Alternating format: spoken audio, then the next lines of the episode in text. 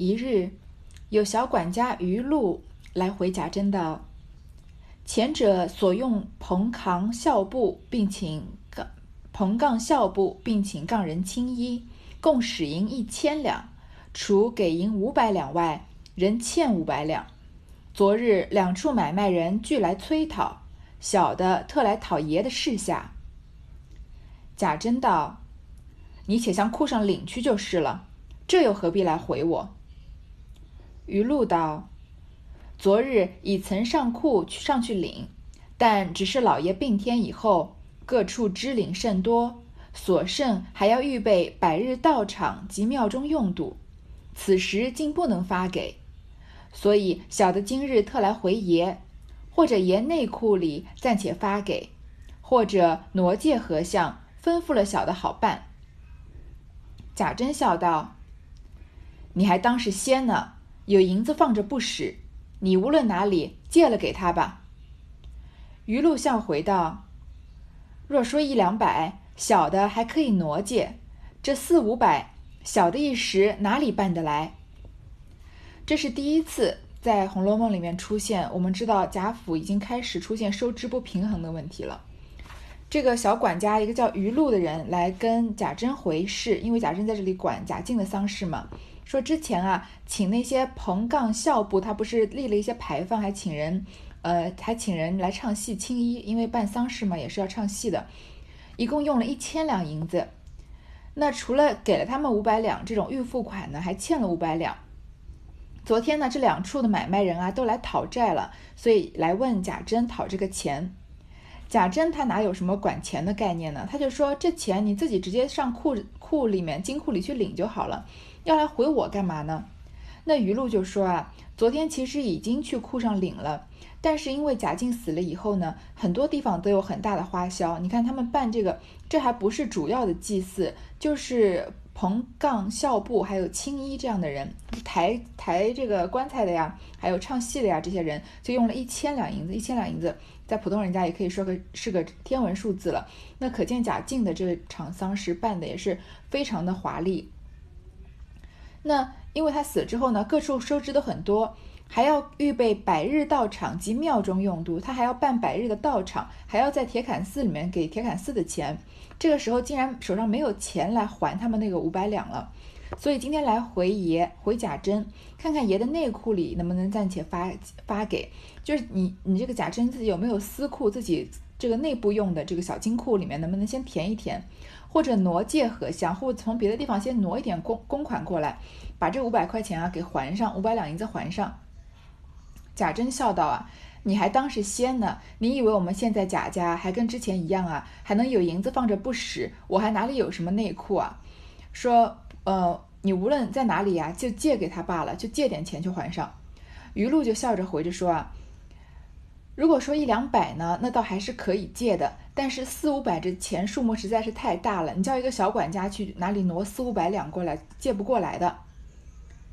贾珍想了一回，向贾蓉道：“你问你娘去，昨日出殡以后，有江南甄家送来打祭银五百两，未曾交到库上去，你先要了来，给他去吧。”贾蓉答应了，连忙过这边来回了尤氏。复转来回他父亲道：“昨日那项银子已使了二百两，剩下剩的三百两，令人送至家中，交与老娘收了。”贾珍道：“既然如此，你就带了他去，向你老娘要了出来交给他。再也瞧瞧家中有事无事，问你两个姨娘好，下剩的余禄先借了天上吧。”那贾珍想了想，上哪去找这五百两银子呢？就叫贾蓉啊去找尤氏，说昨天呢贾静出殡以后，江南的甄家，这个甄家之前出现过的，送了打祭银五百两过来，呃祭奠这贾静，然后送了五百两银子。这钱呢应该是还没有交到金库里面，说你先把这五百两要过来，给给这个呃叫余禄的小管家去还上吧。贾蓉答应了，就过去回尤氏，然后再回来回他父亲呢。就说昨天的那个银子啊，五百两银子啊，已经用了两百两了。那下面剩的三百两呢，交到家中，交给这个老娘收了，有可能是交给尤老娘收了。那贾珍就说：“既然这样呢，你就带着这个余禄过去，去宁国府，呃，去对宁国府那里，向这个老娘叫要了交出来给他，然后再看看家中有没有事。下面这话有点微妙，再问你两个姨娘好，哪有什么这个做姐夫的要让他儿子去问两个姨娘好，有什么意义？人家跟你又沾亲不非亲非故的，对吗？所以还是很暧昧的。”然后就说剩下的钱呢，就让余露先借了天上吧，因为余露不是说了吗？一两百两还是好借的。贾蓉与余露答应了，方玉退出，只见贾琏走了进来，余露忙上前请了安，贾琏便问何事，贾珍一一告诉了。贾琏心中想到，趁此机会，正可至宁府寻二姐，一面遂说道。这有多大事？何必向人借去？昨日我方得了一项银子，还没有使呢。莫若给他添上，岂不省事？贾珍道：“如此甚好，你就吩咐了蓉儿，一并令他取去。”贾琏忙道：“这必得我亲身取去。在我这几日没回家了，还要给老太太、老爷、太太们请请安去。”到大哥那边查查家人们有无生事，再也给亲家太太请请安。贾珍笑道：“只是又劳动你，我心里倒不安。”贾琏也笑道：“自家兄弟，这有何妨呢？”贾珍又吩咐贾蓉道：“你跟了你叔叔去，也到那边给老太太、老爷、太太们请安，说我和你娘都请安。”打听打听，老太太身上可大安了，还服药呢没有？贾蓉一一答应了，跟随贾琏出来，带了几个小厮，骑上马一同进城。贾蓉和余禄答应了，刚要回宁国府去找这个剩下来的三百两的事情，见到贾琏走过来，余禄呢就去请安，贾琏就问他们是有什么事，贾珍就把说这五百两的事情告诉贾琏。贾琏就说啊，趁这个机会正好可以去宁。贾琏不是说他心里想说，趁这个机会啊，刚好可以去宁国府找这尤二姐。前面不是交代了吗？贾琏看到尤二姐、尤三姐啊，都是非常年轻漂亮的姑娘，很想勾搭他们两个。那尤三姐对他呢，好像淡淡的，没什么意思。那其实很多时候，像贾琏这样的男人，他。嗯，没有什么，并不是说什么真心追求女人的，就是他就放很多条线嘛，那看哪条线收得回来他就收哪条。那既然尤三姐对他没有意思，那他也就觉得可能有些无趣吧。那尤二姐对他似乎比较有好感，他就觉得好像正好可以去勾搭勾搭，然后就说呢，就趁这个机会说说这有什么事情啊？还五百两银子，你要向人借去？之前啊，我刚得了一项银子还没有使呢，他说可以把这个钱直接就给余露添上，不就比较省事吗？贾珍一听也好啊，说这样吧，嗯，你就吩咐贾蓉一一并令贾蓉去取，说让贾蓉啊去这个荣国府取好了。那贾琏就说不行不行，这一定要我亲自去，因为他还想找找机会去宁国府勾搭尤二姐呢。说再说呢，我这几天都没回家了，我还要回这个荣国府给贾母啊、给贾赦啊，还有呃邢夫人他们请安去。然后呢，再到大哥那边，你看他再到宁国府那边看看家人们有没有身世。也给亲家太太请请安，就是也给尤氏他们请请安，这个就是很不必要、很多此一举的了。贾珍就笑着说啊，但是又劳动你呢，我心里倒有点不安了。贾琏就笑着说，这是自家兄弟，有何妨呢？其实两个人都是呃心里面知道，嘴上不说出来的，都知道贾琏打大概什么小算盘。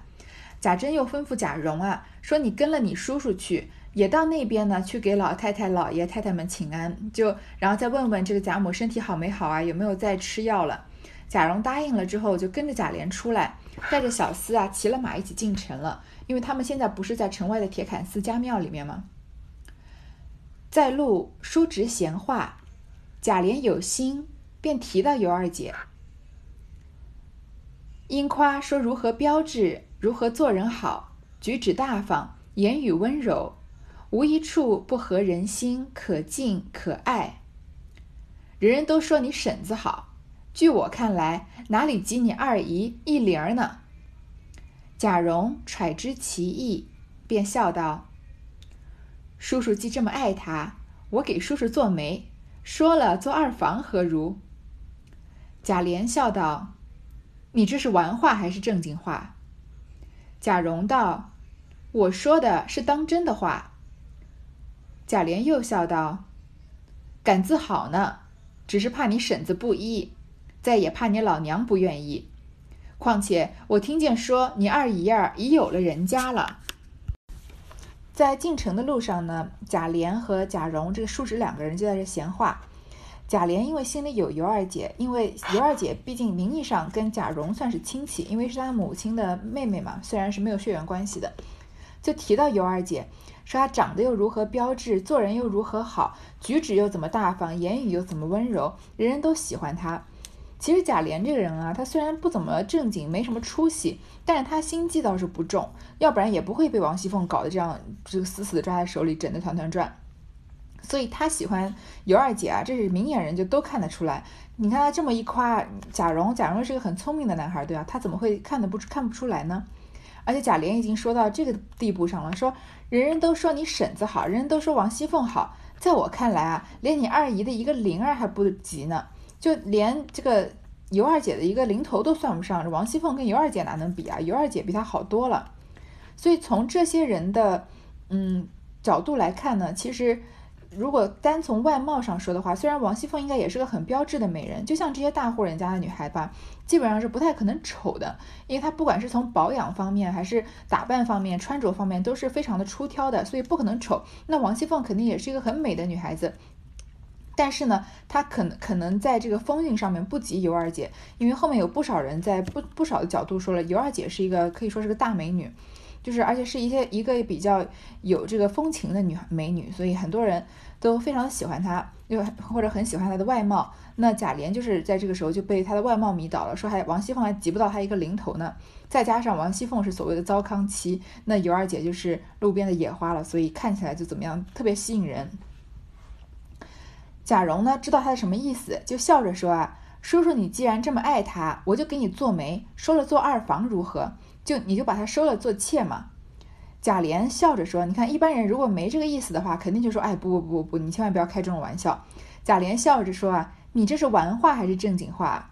就像这个。”有点像什么呢？有点像这个，比如说有男孩子喜欢女孩子，或者是反过来女孩子喜欢男孩子，不敢跟对方表白，那就特意挑在愚人节那天跟他表白，就说因为这样子后面有个台阶下，如果被拒绝的话，就说哎呀，我跟你开玩笑的。那贾琏这里差不多就是这个情境，说你是那如果那个男孩的回答是不可能，我我根本就我们俩不可能在一起，对吧？那那他的退路就是哎，我们俩呃，我跟你开玩笑呢，今天是愚人节。但如果这个男孩像贾琏这样回答。你是说玩笑话还是正经话？你是因为今天愚人愚人节这样跟我说，还是因为你真的就喜欢我啊？那这个就多半说得出来，这个男孩子也有意了，对吧？那这个贾琏在这里说这个话来，就可以看得出贾琏绝对是有心要纳尤二姐做做二房的。贾蓉就说呢，我说的是当真的话。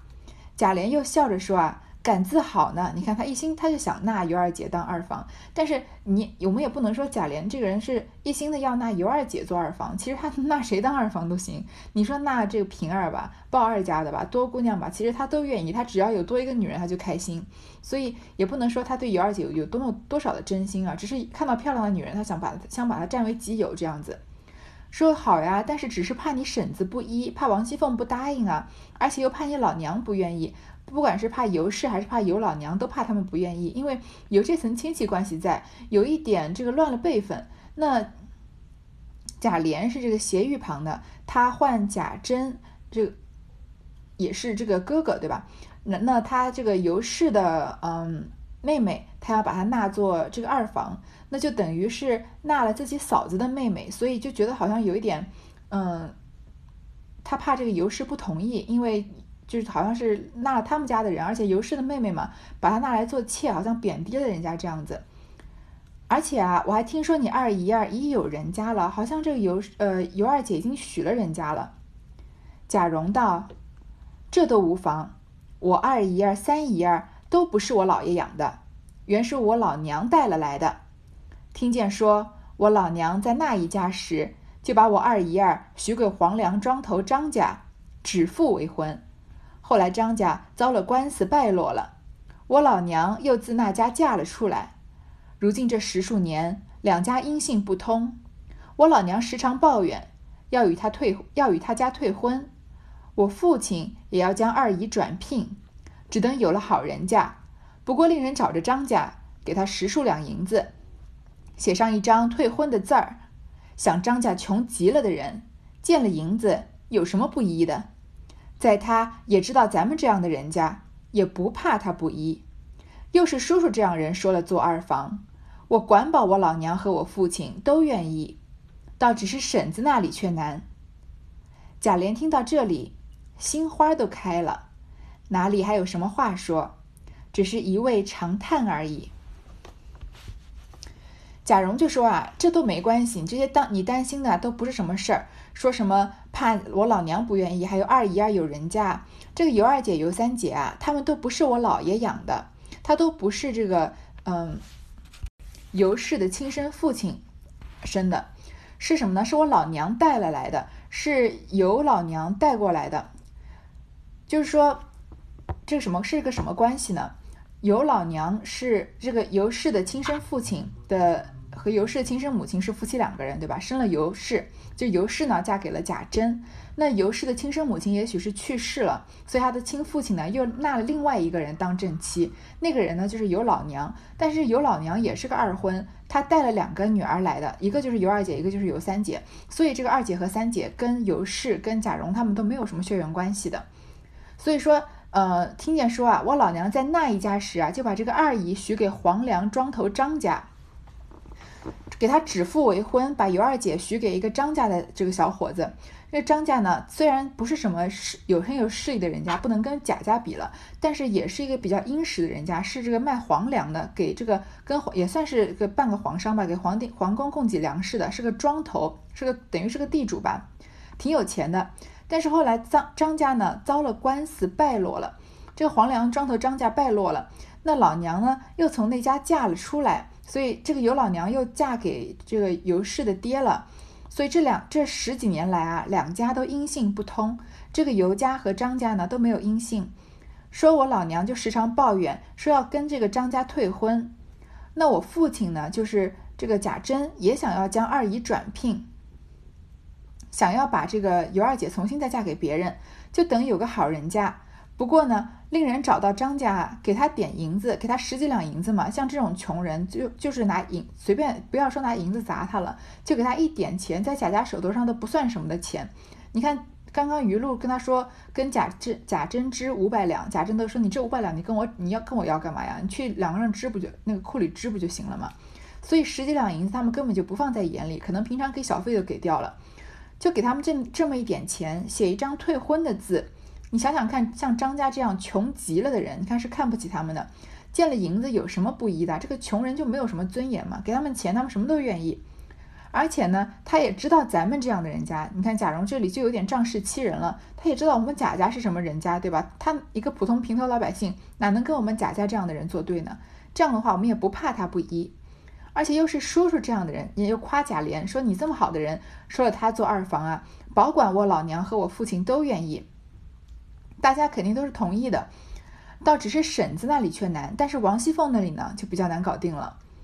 贾琏听到这儿啊，心花都开了，就很高兴啊。他说：“还有什么？哪有什么有什么话说呢？只是一味长叹而已，觉得哎呀，万事俱备，只欠东风。但是这个东风啊，真的是刮得太大，就是王熙凤这个关实在是过不去。”贾蓉又想了一想，笑道：“叔叔若有胆量，依我的主意，管保无妨。”不过多花上几个钱，贾琏忙道：“有何主意？快些说来，我没有不依的。”贾蓉道：“叔叔回家一点声色也别露，等我回明了我父亲，向我老娘说妥，然后在咱们府后方近左右买上一所房子及应用家伙食物，再拨两窝子家人过去服侍，择了日子。”人不知鬼不人不知鬼不觉娶了过去，嘱咐家人不许走漏风声。婶子在里面住着，深宅大院，哪里就得知道了。叔叔两下里住着，过个一年半载，既或闹出来，不过挨上老爷一顿骂。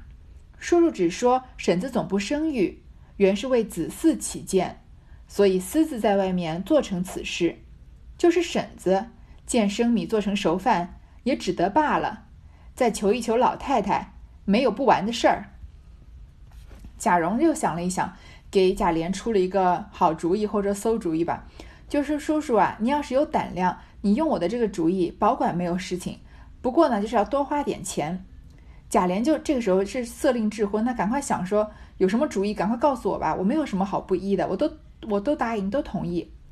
贾蓉就说呢，你回家啊，一点声色也别露，就瞒着王熙凤，等我回明了我父亲，告诉这个贾珍，再向我老娘说妥，跟尤氏啊、尤老娘都说一声，然后呢，我们在这个宁国府后面啊，很近的地方买上一所房子和应用家伙食物，就是要在外面把这个呃。尤氏、尤二姐给包养起来，不让他进贾府，就是所谓的这个外室了。然后呢，再拨两窝子家人过去服侍，从贾府里面拨一些你看的，呃，这个信得过的这个员工过去伺候他们。择了日子呢，人不知鬼不觉的娶了过去，偷偷把这尤二姐娶过去，然后嘱咐家人啊，不准走漏风声。那王熙凤在里面住着，她是在宁国荣国府里面深宅大院，平常就是大门不出二门不迈的。王熙凤能力再怎么强，她毕竟不是个男人。那在那个时候被束束缚的女人，就是不能出，不能轻易的出门的。所以贾琏在外面包养一个外室这个事情，如果只要知情知情的人不走漏这个风声，王熙凤就不可能知道。那叔叔两下里住着，你这里住一会儿，那里住一会儿，过个一年半载啊，即使闹出来这个事情。不过就是被假设骂一顿嘛，那叔叔就说啊，我是因为你是因为婶子不生育，因为王熙凤不生男孩嘛，她刚嗯只生了一个巧姐，然后后面生男孩，最近才刚流产了，就是没有生出来。说你是为了子嗣起见，其实男人只要一扯到子嗣啊香火的问题，那就是女人的原罪，因为如果女人没有生儿子，在那个年代就是个原罪，所以你就说是为了这个呃蔓蔓延子嗣，所以就私自在外面做了这个事情。即使是婶子，即使是王熙凤这么威力大的人，她看到生米煮成熟饭，她也没办法了呀。因为你都娶了这个人了，而且你是为了子嗣这么堂而皇之的借口，她能她有什么好阻拦的呢？你最后再求一求王呃老太太，求一求贾母啊，就没有不不能成的事情。自古道欲令智昏，贾琏只顾贪图二姐美色，听了贾蓉一篇话，遂未计出万全。将现今身上有福，并停妻再娶，严父度妻，种种不妥之处，皆置之度外了。却不知贾蓉亦非好意，素日因同他姨娘有情，只因贾珍在内，不能畅议。如今若是贾琏娶了，少不得在外居住，趁贾琏不在时，好去鬼混之意。贾琏哪里思想及此，遂向贾蓉致谢道。好侄儿，你果然能够说成了。我买两个绝色的丫头谢你。自古说啊，欲令智昏，就是我们刚刚说色令智昏。人的这个头脑里面这个充满了欲望的时候，就会呃左右你的判断。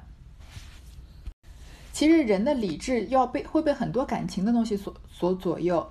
比如说，在你非常气愤的时候，你可能会做出错误的事情，会做出自己。平常不会做的事情，或者在说这个欲令智昏，在你被欲望所驱使的时候会做错误的决定，或者是在很害怕的时候、喝醉的时候。这么说起来，一个人要维持理智还真的挺难的。贾琏这个时候啊，只顾贪图尤二姐的美色，听了贾蓉这一篇话呢，觉得这个是个万全之策，他就把所有的这个阻碍全部都抛之脑后了。哪些阻碍呢？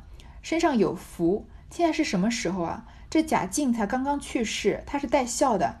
而且不说贾静去世了，这个老太妃去世，全国人都要戴孝，所以所有的这个娱乐活动都停止了。这个时候怎么还能纳妾呢？这是不允许的，其实是犯法的，是一件可大可小的事情。这是第一。而且你停妻再娶，这个要瞒着这个王熙凤再娶这个外室，严父妒妻。其实他的父亲严不严？就是另外一种说法，假设这个人也就是非常不上路子，他严不严也就那么一说。那王熙凤是一个嫉妒心很强的女人，这个我们是知道的。这个只要是离她近的女人啊，基本上都是没有什么好下场。那平儿就是为了要表示跟王熙凤的忠心，所以时时刻刻都离贾琏远远的。他把这些阻碍都置之度外了。但是这一段读下来，你觉不觉得很奇怪？贾蓉跟贾琏虽然是这个叔侄，但他怎么突然之间就这么热心要帮贾琏纳妾呢？到底是这里面贾蓉是不是有什么好处？我们前面看到贾蓉和贾珍听说尤二姐、尤三姐来的时候，两个人相视一笑，心照不宣，觉得好可以都可以去好好玩这个，嗯，姐妹两个人了。所以贾蓉这也不是什么好人，那为什么突然这么好心？他自己也觊觎的尤二姐要把她给说给贾琏做二房呢？原来啊，因素日同他姨娘有情，因为贾蓉也跟这个尤二姐、尤三姐搞得不干不净的。但是因为贾珍在内，那贾珍毕竟是他的父亲，虽然他的父亲在任何方面都没有做到以身作则，但是在那个年代，父亲就是有父亲的威严在，所以他在那里呢，他就不能倡议，不能太放肆。如今如果贾琏把这个尤二姐娶了，那他不就是说好要在外面？而且你看，他还特地说，贾这个贾蓉还特地跟贾琏说。在咱们府后方近左右买上一所房子及应用家具，离这个贾府不要太远，很近的地方买一个啊房子。那贾琏给尤二姐、尤三姐在离贾府近的地方买房子，贾琏又不能常常在那个房子里面，因为那毕竟是他的外室嘛，他平时要回家的呀，回王熙凤那里啊。那他既然要回去的时候，这个贾蓉就觉得贾琏不在的时候，他就可以偷偷跑去贾琏帮尤二姐、尤三姐买的那个院子里面，跟他们两个人鬼混了。你想想看，这是多么龌龊又拐弯抹角的这种想法，真是令人觉得很不耻。但是贾蓉就是这样想的，他觉得可以占点便宜，又不用花钱，又可以玩到这两个姨娘。但是贾琏这个这个没有脑筋的人，他怎么会想到这么多呢？他就只会一个劲的跟贾蓉致谢，说好侄儿，如果你真的真的说成了，我买两个绝色的丫头谢你。好，这一段我们就先读到这里。